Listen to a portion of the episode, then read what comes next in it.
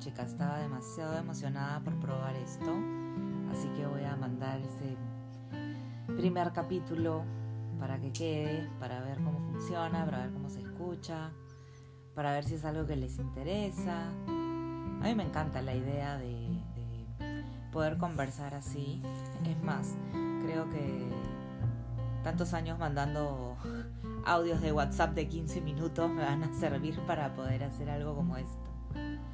La idea no es hacer tanto cosas como el reto, sino más bien charlas, pensamientos, como un blog personal, hablar de diferentes temas de sostenibilidad, de cómo los he aprendido yo, de cómo los voy incorporando, de cómo algunas cosas las tengo desde niñas, viví en el campo. En realidad, es un poco de todo, es una miscelánea y por eso el nombre también así, ¿no? La vida secreta de un pequeño sombrero vaquero, porque quiero que quede, quiero que quede como algo con vida propia.